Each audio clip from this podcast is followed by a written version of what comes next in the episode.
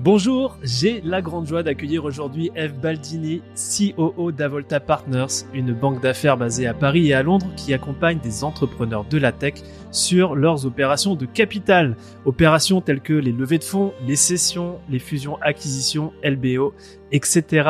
Alors Avolta, en quelques chiffres, c'est une vingtaine de transactions à l'année, une vingtaine de collaborateurs, et vous en avez certainement entendu parler, Avolta a récemment réalisé la vente d'Artefact, la désormais célèbre marque de mode digital rachetée par Nike. Alors si je suis aussi enthousiaste à l'idée d'interviewer Eve aujourd'hui, c'est pour deux raisons. La première, c'est de pouvoir décortiquer avec elle ses responsabilités en tant que COO d'Avolta Partners. Alors niveau structuration, on va être servi les amis. Et la seconde raison, c'est pour comprendre un peu plus la mission d'Avolta qui joue euh, un rôle majeur dans la structuration financière des boîtes techno dont tout le monde parle. La finance, c'est parfois un monde austère et j'ai le sentiment que chez Avolta, ça fait bouger les lignes de ce côté-là. Alors une fois n'est pas coutume, je voudrais remercier ma femme Lauriane pour m'avoir parlé d'Eve et qui m'a fortement suggéré de la contacter, ce que j'ai évidemment fait. Eve, merci d'être avec nous aujourd'hui. Comment tu vas? Mais merci, je suis euh, très honorée d'être ici et de pouvoir euh, raconter euh, plein de choses sur Avolta Partners. Mon plaisir, euh, il est pour moi surtout. Hein. Euh, pour commencer, j'aimerais qu'on parle un peu de toi. Euh, tu me disais quand on a préparé l'interview que rien ne te prédestinait à ce rôle de, de CEO chez Avolta. tu as fait des études d'art, tu as travaillé à la télé, à la radio. Ouh là là, j'ai la pression. Et à 24 ans, tu as monté une boîte dans l'industrie textile que tu revends en 2009. Et en 2013, c'est là où l'aventure d'Avolta Partners se dessine puisque tu rencontres euh, Philippe Rodriguez, euh, l'un des cofondateurs, euh, qui venait tout juste de vendre sa solution d'e-commerce au groupe La Poste. Alors dans ce contexte, j'aimerais te poser la question, est-ce que tu pourrais nous, parler de cette genèse d'Avolta Partners et, et comment ton rôle et tes responsabilités ont évolué au sein de cette boîte? Oui, avec plaisir. Euh, Avolta Partners, bah, c'est comme tu viens de le dire, c'est une rencontre. C'est plusieurs rencontres c'est euh, avant tout euh, ma rencontre avec, euh, enfin, en ce qui me concerne, ma rencontre avec Philippe, qui, qui donc qui venait de, effectivement de vendre son entreprise à la Poste et qui avait eu une longue carrière chez Microsoft. Et au fur et à mesure de sa carrière, il s'est rendu compte quand même qu'il y avait de plus en plus de choses dans l'innovation, beaucoup de choses qui se passaient dans l'innovation, et notamment notamment des entrepreneurs qui avaient beaucoup de mal à, rencontrer des investisseurs. Et euh, en 2013, euh, l'écosystème startup est pas très très très grand. Et euh, il a cette idée folle de, se dire, je vais accompagner ces, entrepreneurs qui, ont besoin de faire de la croissance. Et pour faire de la croissance, ils ont vraiment besoin d'être accompagnés par des investisseurs institutionnels. Donc, euh, on est parti de cette idée folle et puis, euh, et puis il s'est associé avec euh, deux autres personnes, dont Patrick Robin. Je ne sais pas si, si je dois présenter Patrick Robin, mais Patrick Robin a créé Imaginette dans les années 2000, qui est un des premiers fournisseurs d'accès Internet.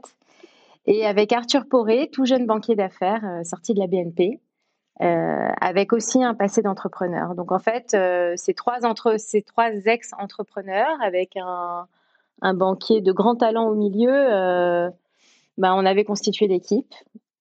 Et donc euh, voilà, et il y a une cinquième personne qui est qui est notre directeur actuel et qui a commencé au tout début après après l'école. Et voilà, on a constitué cette équipe en 2013. Ok, donc euh, 4, 5 personnes, aujourd'hui vous êtes une vingtaine. Euh, moi je serais très curieux que tu, tu nous racontes un petit peu comment euh, ton rôle et, tes responsabilités ont évolué au fur et à mesure de ces années, parce que là 2013, on est 2022. Qu'est-ce qui s'est passé? Ah, C'est passé tellement de choses. Euh, mon rôle, il était, il était pas simple parce que moi je ne viens pas de l'innovation et je ne viens pas du milieu de la finance. Donc, euh, en fait, euh, mon rôle. Mais qu'est-ce que tu fais là, Eve, alors bah, c'est la grande question de tous les jours, mais en fait, on a trouvé une réponse. Euh, en fait, moi, mon rôle, il était de structurer. Structurer l'entreprise. J'étais là pour vraiment structurer l'entreprise en interne et tout était à construire. Donc, bah, en fait, j'ai été entrepreneur, comme tu l'as dit tout à l'heure. J'ai eu une entreprise pendant plus d'une dizaine d'années. Donc, euh, pas dans l'innovation, mais dans l'industrie textile. une entreprise, moi, j'ai pas eu l'occasion d'aller chercher des investisseurs. j'ai mené cette, boîte normalement et sans lever d'argent. Mais j'ai eu des contraintes d'entrepreneur. Quand on est chef d'entreprise, on a des contraintes financières, on a des contraintes enfin de tout type. Euh, et du coup, c'est des choses qui m'étaient familières.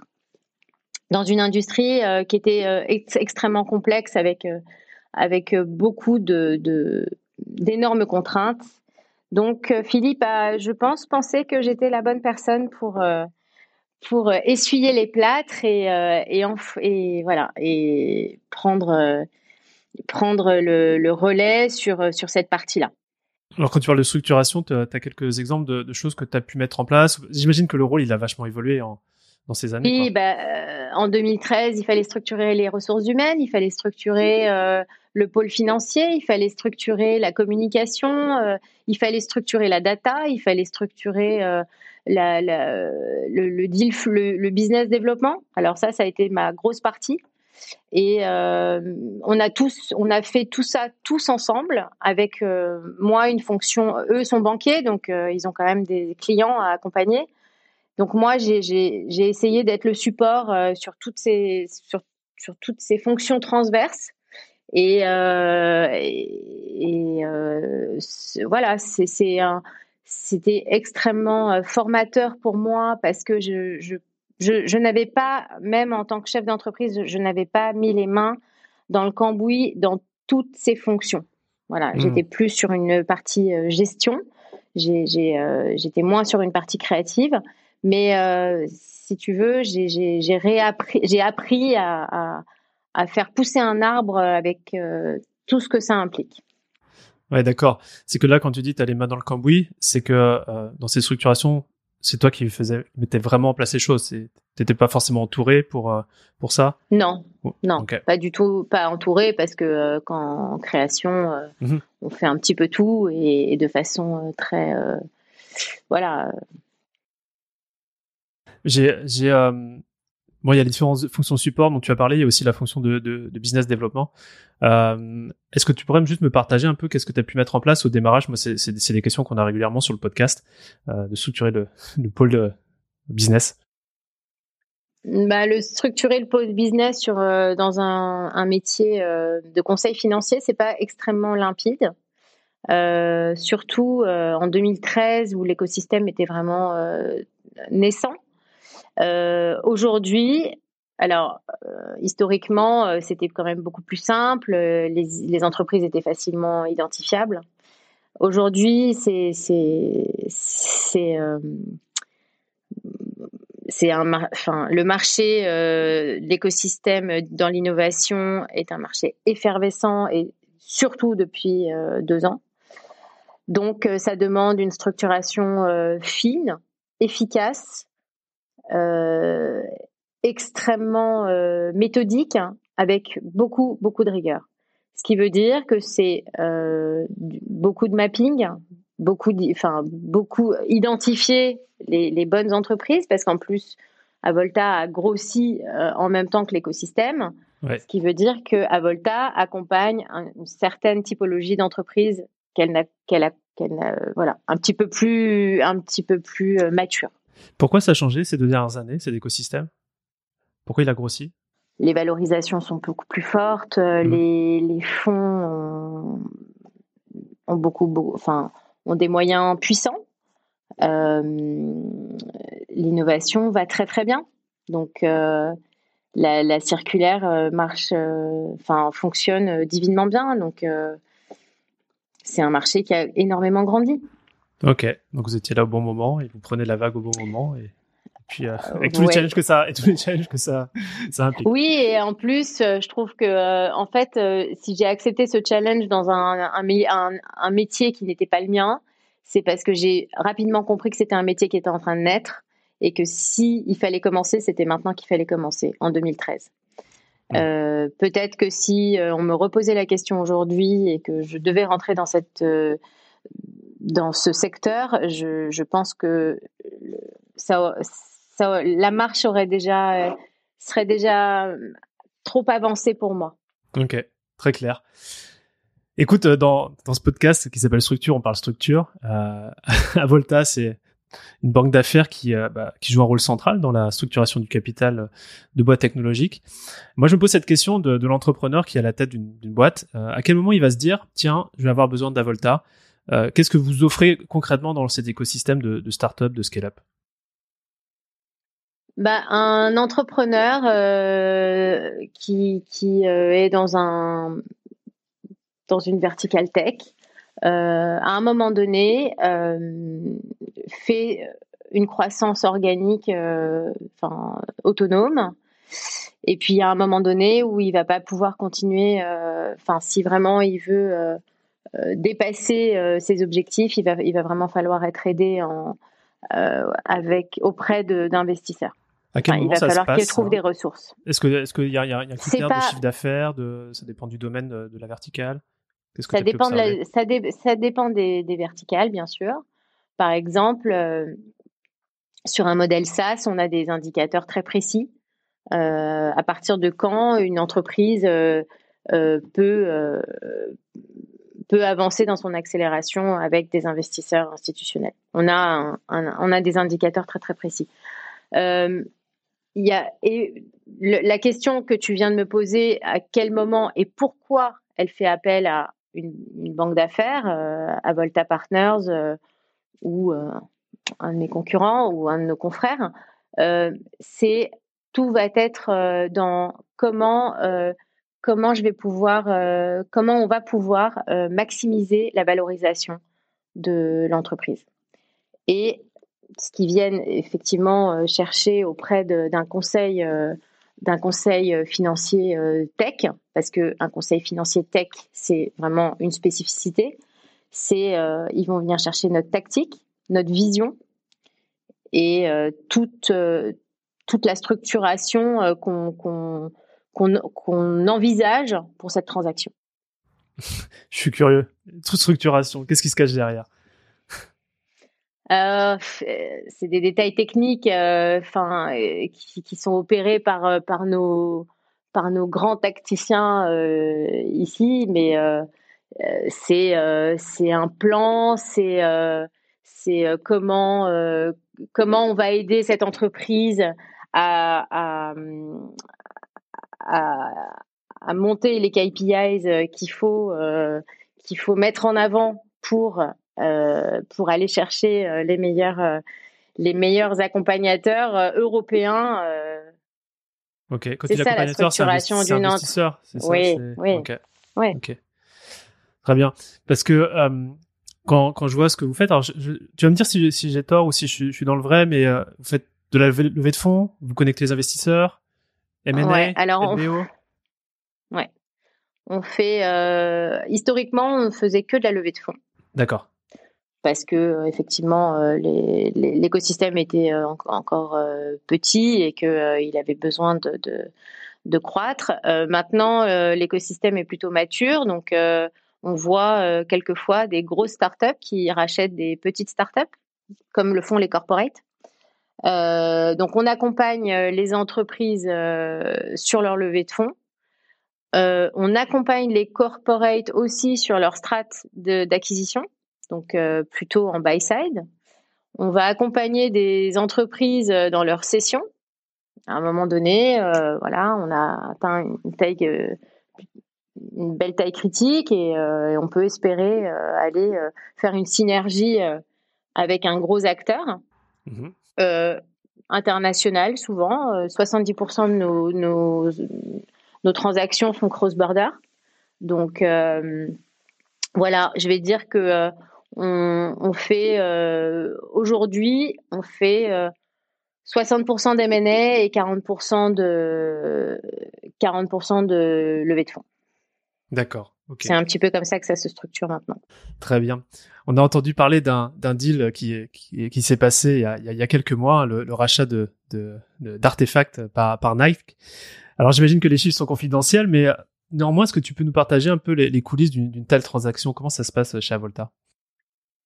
Ouais, euh, c'est une, enfin, c'est, euh, c'est une histoire assez folle et en même temps extrêmement logique. Quand on a commencé en 2013, Philippe était très investi dans dans le tout ce qui était autour du Bitcoin. Il a été président de Bitcoin France. Et, euh, et si, vous, si tu veux, euh, on était un petit peu les, les seuls à, à, à, fouiner dans cette, dans, dans cette direction, euh, qui était une direction très isolée et très, euh, très aventurière. Mmh euh, mais finalement, euh, on a quand même, on a quand même beaucoup discuté avec toutes les entreprises qui commençait dans la blockchain en 2013. Et euh, je pense que Artefact, euh, c'est la suite de huit ans de euh, d'aventure dans la blockchain, parce que Artefact, c'est c'est une des belles histoires qu'on peut raconter, mais on a d'autres belles histoires aussi. en 2014, on a accompagné la plateforme d'exchange Paymium dans sa levée de fonds. On a accompagné la Bourse du Luxembourg pour créer des actifs, euh, ce qui était euh, un énorme projet euh, dont, enfin, dont on est extrêmement fier. Et surtout, on a été contacté pour développer la blockchain de LVMH, Aura. Donc, on a créé, on a, on a, on a contribué à la, construction de Aura. Et euh, si tu veux, Artefact, c'était un petit peu euh, quand ils ont commencé à, à se poser des questions. Alors, Artefact, c'est une boîte euh, quand elle lève son ses, ses premiers millions, elle a elle a sept mois. Hein. Donc, elle s'est posé la question très rapidement. Et Philippe était était a tout de suite été identifié comme la, la bonne personne pour faire la transaction la première transaction avec, euh, avec Horowitz, avec le fonds d'Horowitz, qui s'est passé d'ailleurs en 48 heures. Et euh, ça va vite la, suite. Hein. ouais. Bah oui, en plus, euh, c'est, c'est, c'est, euh, ça va trop vite. Donc, euh, il faut que ça aille. Comme ça va trop vite, eh ben, les transactions, il faut qu'elles aillent trop vite aussi. Et la session, euh, ben, s'est faite un peu naturellement. Euh, Philippe était la bonne personne. Euh, alors, nous, on a on verticalisé les expertises chez Avolta. les partenaires ont, chacun leur leur domaine d'expertise et Philippe, effectivement, a, a, cette expertise blockchain depuis huit ans. Mmh. Là, je suis curieux, ça qu'on n'en a pas parlé. C'est quoi les différentes verticales sur lesquelles Avolta opère? On est sur pratiquement tous les secteurs technologiques, sauf la biotech. D'accord. Donc mobilité. Donc euh, une couverture, euh, ouais, mobilité, fintech, euh, insurtech, RH, beaucoup. cyber, énormément cyber, spatial. On a fait un très, très, une très belle transaction l'année dernière sur des nanosatellites. Euh, une couverture vraiment très large sur, sur toutes les nouvelles techno. Hyper intéressant. Euh, vous avez fait euh, l'an passé une vingtaine de transactions. Euh, moi, je suis assez curieux, dans la limite de ce que tu peux me partager, c'est quel est le modèle d'affaires, justement d'une banque d'affaires? Comment ça fonctionne euh, les, rouages? C'est un modèle, un modèle d'honoraire. D'accord. Euh, globalement, on est euh, une mission, euh, on est on est rémunéré au succès fee d'une mission. Donc une fois on a, on, absolument au succès de l'opération. On est, on facture l'entreprise à la fin de la mission. Donc on prend, si tu veux, quand on choisit un dossier en comité, la Tiens, comment ça se passe hein, l'implication, la sélection Ça se passe comme dans un fonds d'investissement. C'est un comité d'investissement et on a on a une voilà, une réunion hebdomadaire sur dans lesquelles on, présente nos dossiers. Et, c'est une implication très forte de prendre un dossier parce que, euh, parce que les honoraires sont, euh, ne se déclenchent qu'au succès de la mission. Et en même temps, c'est génial. Hein. Ça, force tout le monde à, à, tenter ah bah à une fin positive. Absolument. Euh, c'est un alignement total entre l'entrepreneur et la banque. et c'est c'est une aventure commune. Et il faut que ça aille, il faut que ça aille au succès jusqu'au bout. Hmm.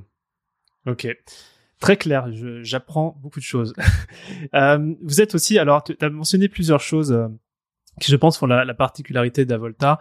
Déjà fondé par des entrepreneurs, euh, des financiers, j'ai le sentiment que vous êtes aussi euh, très data-driven. tu, me, tu, me, disais en préparation d'interview que vous aviez une deal room en propre. Alors moi, question complète de Béotien, c'est quoi une deal room? Euh, non, c'est pas vraiment. Oui, enfin, c'est plutôt un modèle comme euh, fonctionne Dealroom. Dealroom, c'est euh, une, plateforme sur laquelle euh, tu vas taper le nom d'une entreprise et tu vas trouver euh, tout un tas d'informations. ses investisseurs, les montants levés récemment, enfin toute l'equity story d'une entreprise. Et c'est une machine extrêmement intelligente qui, qui fait plein de rapprochements dans le dans l'univers du financement. Euh, et on a créé ce, même outil en propre euh, avec de la data privée qu'on achète pour euh, avoir, au fur et à mesure de, de, de manipuler autant d'informations clients, on s'est dit qu'on allait s'en servir pour notre usage, pour, pour nos futurs clients. Et ça commence à être une machine un petit peu puissante qu'on utilise, qui est utilisée par, par la banque par les collaborateurs et les partenaires. D'accord. Euh, euh, donc oui, on est effectivement très data-driven et on a une façon d'aborder les dossiers aussi euh, de façon très data, ce qui, je crois, plaît beaucoup à, nos clients. Ouais. Est-ce que tu peux nous, partager un petit peu la philosophie justement de, de ce traitement des data et des, décisions qui sont prises par rapport à ça? C'est pas vraiment une philosophie, c'est plutôt que le, le, trois quarts de, des, des, collaborateurs sont ingénieurs et qu'ils ont une façon de, de euh, réfléchir et de, de, de, structurer leur dossier euh, de façon beaucoup plus data, peut-être que dans un, un monde M&A où euh, c'est où le wording est extrêmement important, mais ici le wording est aussi important que la data et, c'est les deux sont à, sont, sont à l'équilibre. Donc on a peut-être une façon plus euh, oui, plus, euh, plus data d'aborder nos dossiers euh, par rapport au MNE classique. Ouais, ce qui est hyper rassurant. Moi, je suis ingénieur physicien de formation, tu vois. Donc, quand je vois des chiffres et de la data et des beaux Google Sheets ou ça te rassure. Room, ça rassure. on sait où on va. et voilà. Ok, top. tu me disais que chez Avolta, bah, vous êtes aussi, vous avez un fonctionnement qui est entrepreneurial, des gens dans la finance, des ingénieurs, un background entrepreneurial. Euh, c'est des mots qui des fois euh, ne fitent pas ensemble, euh, ou euh, c'est rare en tout cas. comment ça se traduit chez vous ce fonctionnement entrepreneurial? C'est surtout les fondateurs qui ont un, passé en, en entrepreneurial. Sur les collaborateurs, on va être vraiment sur des des fonctions, oui, plus ingénieurs et école de commerce, beaucoup euh, viennent d'écoles de commerce aussi, euh, double diplôme ou seulement école de commerce. Euh, je pense que on a une façon très entrepreneuriale de travailler avec auprès de nos clients. en plus, les, les jeunes les jeunes banquiers chez nous prennent vite cette casquette entrepreneuriale parce que ils travaillent à côté de leurs de leurs clients et euh, comprennent très bien les enjeux euh, qui sont les leurs. Donc, euh, on peut pas être banquier d'affaires et ne pas avoir un, une âme entrep entrepreneuriale. C'est pas possible. Donc, je pense que l'un ne va pas sans l'autre. Et dans les nouvelles technologies, on a une, contrainte un peu plus un peu plus forte, c'est que c'est des nouveaux, c'est vraiment des des nouveaux business models et euh, il faut il faut se remettre en question surtout. Et c'est ça, la, je pense, la, la grande mmh. difficulté euh, pour euh, nos, les collaborateurs parce que c'est pas forcément ce qu'ils ont appris à l'école. Et il faut, pour être un bon entrepreneur, il, il faut savoir se mettre en situation. En tout cas, moi, c'est ce que j'ai appris de ma de mon ancienne vie d'entrepreneur et, et, toujours dans ma nouvelle vie parce que j'ai une j'ai une fonction très entrepreneuriale chez Avolta. Hmm. Ça me, ça me fait, ça me rappelle cette expression qui dit la théorie permet la pratique et puis la pratique corrige la théorie. Absolument. c'est vraiment ça. Est-ce que ça, ça a un impact sur vos recrutements justement Voilà, recruter de nouveaux talents qui ont ces spécificités à la fois ingénieurs, entrepreneuriales, etc. Oui, je pense que euh, les, les, les, personnes qui choisissent de nous rejoindre euh, ont forcément envie d'une aventure. Sinon, euh, postuleraient ou iraient dans des, dans des, dans des boutiques euh, plus académiques. Donc, effectivement, euh, quand tu postules chez Avolta, tu sais que tu vas faire partie d'une aventure. C'est quoi l'aventure chez Avolta? Forte, bah, une aventure forte où tu rencontres des entrepreneurs un peu fous qui ont des idées un peu folles, où il faut aller euh, chercher énormément d'argent euh, avec auprès de, d'investisseurs aventuriers. Donc il y a que des aventuriers dans la tech. Si tu postules chez Avolta, c'est que tu sais que tu vas être confronté à des à business improbables. Donc moi j'ai le souvenir du premier dossier d'Avolta et, euh, j'ai failli jeter l'éponge parce que euh, Philippe m'a dit euh, bon alors notre premier dossier c'est de donc moi je ne viens ni de l'innovation ni de la finance hein, et il me dit le premier dossier bah, c'est comment on transforme de la puissance de calcul en chauffage et donc voilà tu vois à Volta c'est ça c'est euh, tu arrives le lundi matin, il y a un nouveau dossier, un nouveau mandat qui est rentré dans la banque et, euh, et c'est une aventure. Ok, c'est euh, Noël euh, chaque semaine chez Volta avec des, surprises. c'est ça. Ok, euh, top. Euh, je, je te questionner sur quelque chose qui est peut-être un peu plus personnel, mais en, mon sens, ça va être connecté à ta mission chez Avolta. Euh, tu es très actif dans le domaine de la mixité, de la représentation des femmes, surtout dans cet écosystème M&A. Euh, quelles sont les initiatives euh, en ce moment dans lesquelles tu es active? Alors, depuis quelques années, oui, j'essaye d'être un petit peu, de donner une petite contribution sur ces sujets qui sont qui sont un peu oui, c'est compliqué. Euh, les femmes dans la tech, euh, tech slash finance.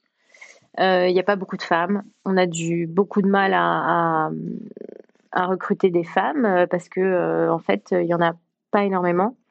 cette année, j'ai, je suis, Avolta Partners est sponsor pour le FFC, donc qui est le Female Challenge de Vivatech. Vivatech. Euh, c'est euh, c'est une énorme, c'est un challenge qui existe depuis 2-3 ans, qui est en partenariat avec 15 Tech, qui est une grosse organisation euh, pour les femmes dans la tech. Euh, donc Avolta est le knowledge partner, c'est-à-dire qu'on va accompagner euh, toute la sélection des entreprises fondées ou cofondées par des femmes. D'ailleurs, si des femmes euh, euh, qui, qui, qui bossent, enfin, qui ont créé leur entreprise dans la tech et ont envie de postuler, euh, les, les, les, les, candidatures sont ouvertes jusqu'au 18 avril sur le site de Vivatech. donc nous, on est chargé de faire vraiment la, la, la, sélection de 30 finalistes. Et après, euh, et après, ces 30 finalistes auront euh, une continuité auprès de, fonds euh, européens de grande envergure. Les, jurys sont, sont vraiment incroyables. Balderton, Axel, c'est vraiment les, les, plus gros fonds européens qui, qui, qui pourront les, les accompagner dans leur mentoring. Comment, comment se fait cette, cette sélection de votre côté? Alors c'est une sélection euh, plutôt programmatique dans un premier temps et puis ensuite euh, plutôt euh, sur les KPIs que nous on traite avec auprès de nos clients. Donc c'est une façon très, c'est une façon comme on, comme on choisit nos dossiers. C'est exactement la même programmatique. Comme dans la deal room, c'est ça? Ouais, avec un petit peu plus quand même de, on va passer quand même plus de temps sur sur, l'analytique. Ok. Non, mais ce que je vois, c'est un win-win-win à la fois pour les, femmes fondatrices, cofondatrices, euh, pour les, futurs euh, investisseurs aussi qui pourront euh, travailler avec avec des bonnes personnes et, des bonnes boîtes que vous avez sélectionnées, quoi. Oui, et puis c'est aussi, moi, ça me tenait très à cœur de, j'ai, j'ai, enfin, j'ai pas eu beaucoup à insister parce que chez Avolta, on est quand même très, très, on est très motivé par ce type d'initiative. Euh, bon, on est quand même euh, quatre femmes, donc euh, on est quand même assez contente. Sur 20, c'est quand même pas. 20%. C'est voilà. Bon, on n'a pas de partenaire femme, mais on y travaille. et c'est pour ça que on essaye de d'être très présent sur ces sujets pour dire à quel point ben c'est c'est beaucoup plus créatif que ce qu'on pourrait croire. La, la mmh. finance et la tech, c'est extrêmement créatif et, euh, et c'est peut-être c'est peut-être pour ça que ça n'attire pas beaucoup de femmes parce que ça, ça, peut paraître très austère et en fait euh, c'est très dynamique, très créatif. C'est quoi la créativité derrière justement euh, bah, La créativité c'est comment construire une histoire qui va être une success story. Comment on mmh. construit ensemble cette histoire Donc c'est extrêmement créatif et puis c'est extrêmement c'est un message très optimiste qu'on arrive, euh, enfin globalement, euh, toujours euh, à mener jusqu'au bout du succès. Donc on est voilà, c'est c'est vraiment créatif et, je trouve que c'est dommage que ça n'attire pas plus de femmes. Bon, bah, je crois que le message il est passé et, j'espère que parmi les femmes qui, qui nous écoutent, allez candidater sur le site de Vivatech. Euh, J'aimerais aborder quelques questions euh, un petit peu classiques du podcast avec toi, mais qui, euh, qui vont faire aussi sens sur la structuration. Euh, chez Avolta, est-ce que tu peux nous parler du, du stack d'outils qui structure la boîte? Qu'est-ce que vous utilisez vous en interne pour faire en sorte que la boutique fonctionne?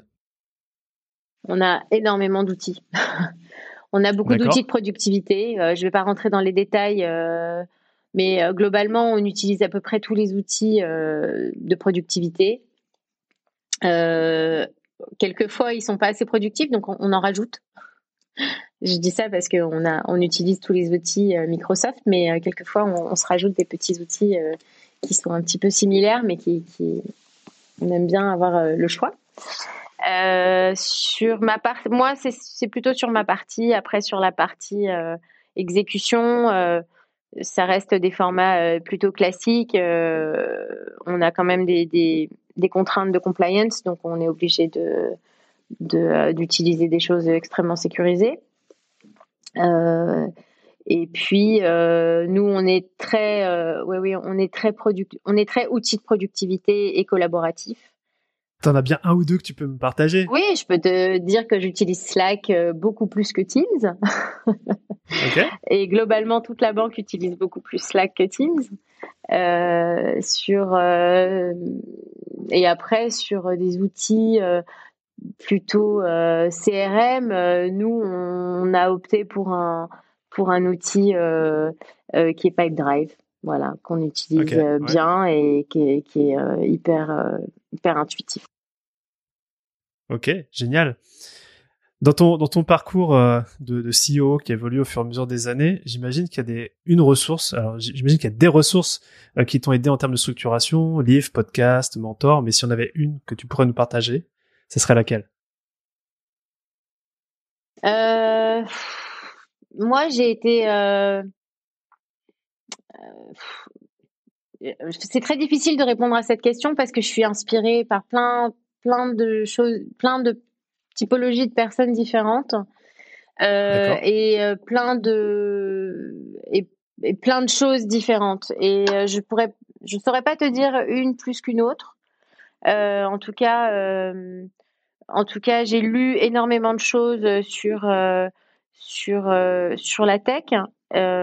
historiquement, je, je, lis toujours, mais je pense que le fait d'avoir été au BizDev au tout début d'Avolta m'a permis d'avoir un, une impulsion euh, sur tous les tous les business de la tech et, je pense que c'est grâce à ça que euh, que j'ai pu euh, évoluer très rapidement et comprendre très très très rapidement les enjeux.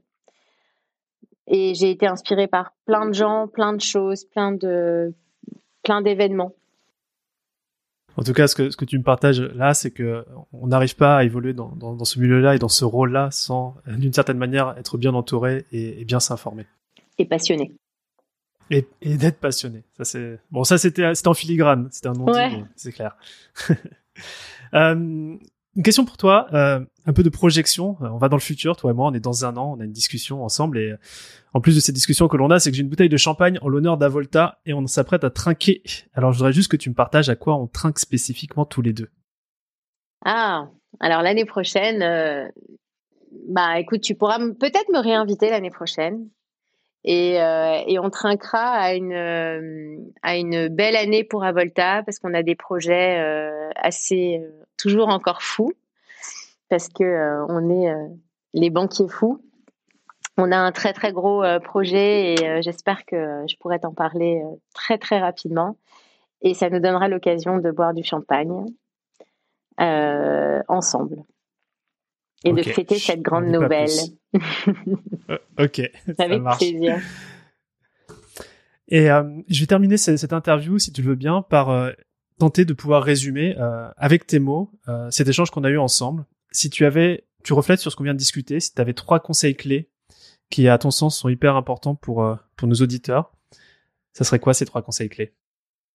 Euh, c'est les trois conseils, c'est vraiment euh, accepter l'aventure, prendre des risques et et être euh, et être rigoureux. Et je pense que le, le, le mélange de ces trois euh, de ces trois conseils euh, font que le matin on se réveille et qu'on est euh, on est très stimulé d'aller d'aller bosser et d'aller de voir ce qui va nous ce qui va nous arriver dans la journée. Et je, voilà, je pense que j'ai j'ai fait tout, mes- j'en suis à mon troisième métier, donc euh, j'ai fait tous mes métiers avec autant de passion et et je trouve que euh, ces trois conseils euh, euh, existent dans n'importe quel que soit ce que ce que l'on fait dans la vie. Voilà, il faut aimer le risque, il faut euh, aimer l'aventure et euh, il faut aimer travailler. Le faire avec rigueur, aimer travailler avec passion. Merci Eve d'avoir pris euh, le temps de, de nous partager toute ton expérience, de nous avoir fait euh, découvrir la, la mission d'Avolta. J'ai passé un excellent moment à ta compagnie et euh, bah, pour reprendre tes mots, j'ai hâte de suivre euh, tes aventures et celles d'Avolta. à Merci bientôt. à, toi et c'était un, un moment euh, délicieux. Délicieusement partagé. À Salut Eve. bientôt. Merci à toi.